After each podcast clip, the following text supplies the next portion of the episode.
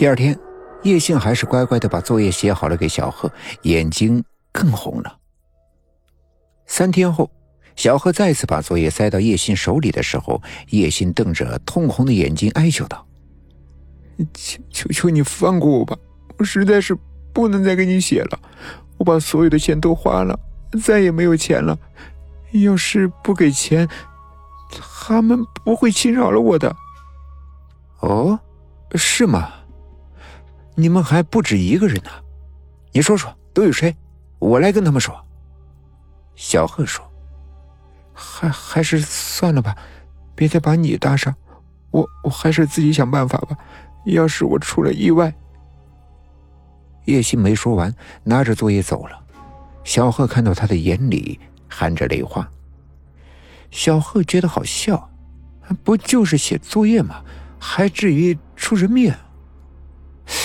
但又一想，叶欣好像说的不是假话。小贺想弄清楚，放学以后他没走，留下来盯着叶欣。叶欣是住校生，下课后去吃饭，然后到教室里忙作业。小贺在叶欣的教室里盯了半天，也没有看出叶欣有什么异样。快到教室熄灯的时候，同学们都走了，叶欣才走出教室，手里拿着的正是小贺的作业。叶欣四下里瞧了瞧，没有走出教学楼，而是径直的往楼上走去。小贺知道四楼的教室都空着，难道叶欣怕老师看到，所以到四楼的空教室里继续写作业？小贺悄无声息的跟在后面上了四楼，楼道里还有几盏灯没坏，光线昏暗。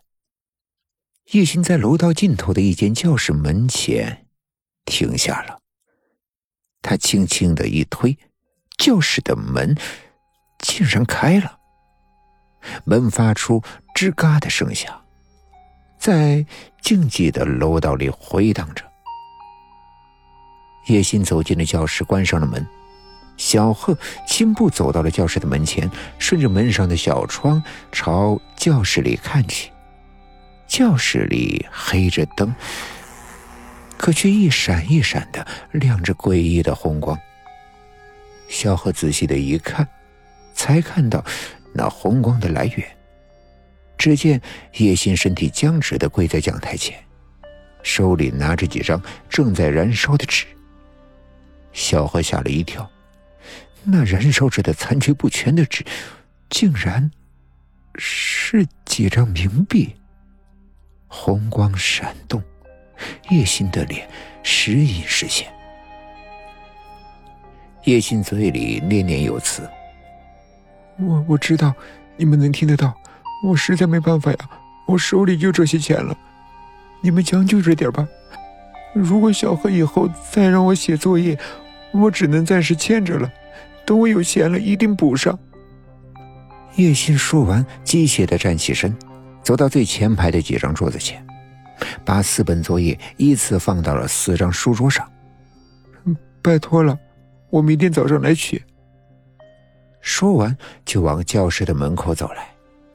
小贺回身紧跑了几步，紧贴在楼道的另一端的一间教室的门上。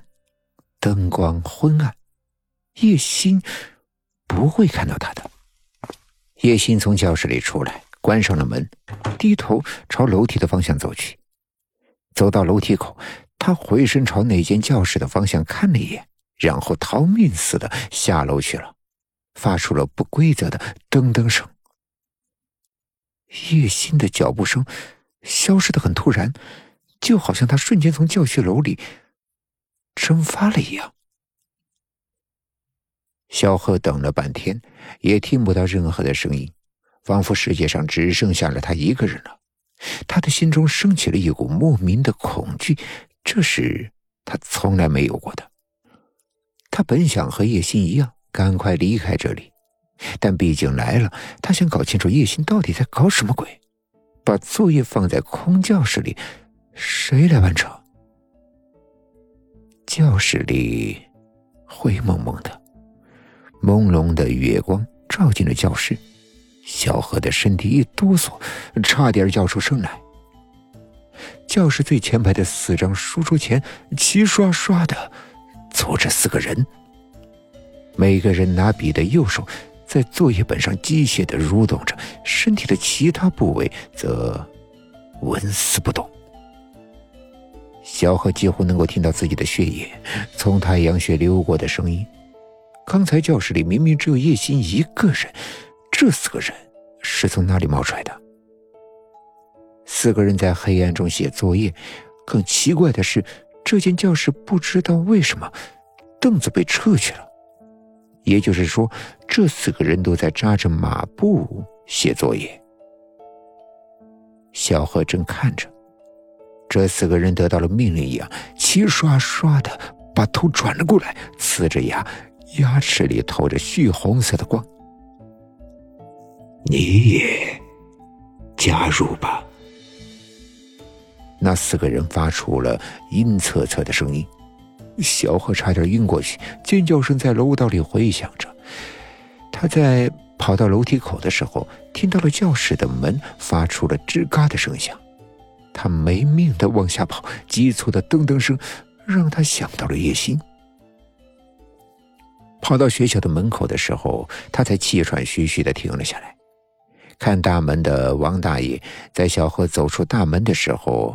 叹了口气说：“哎，又多了一个。”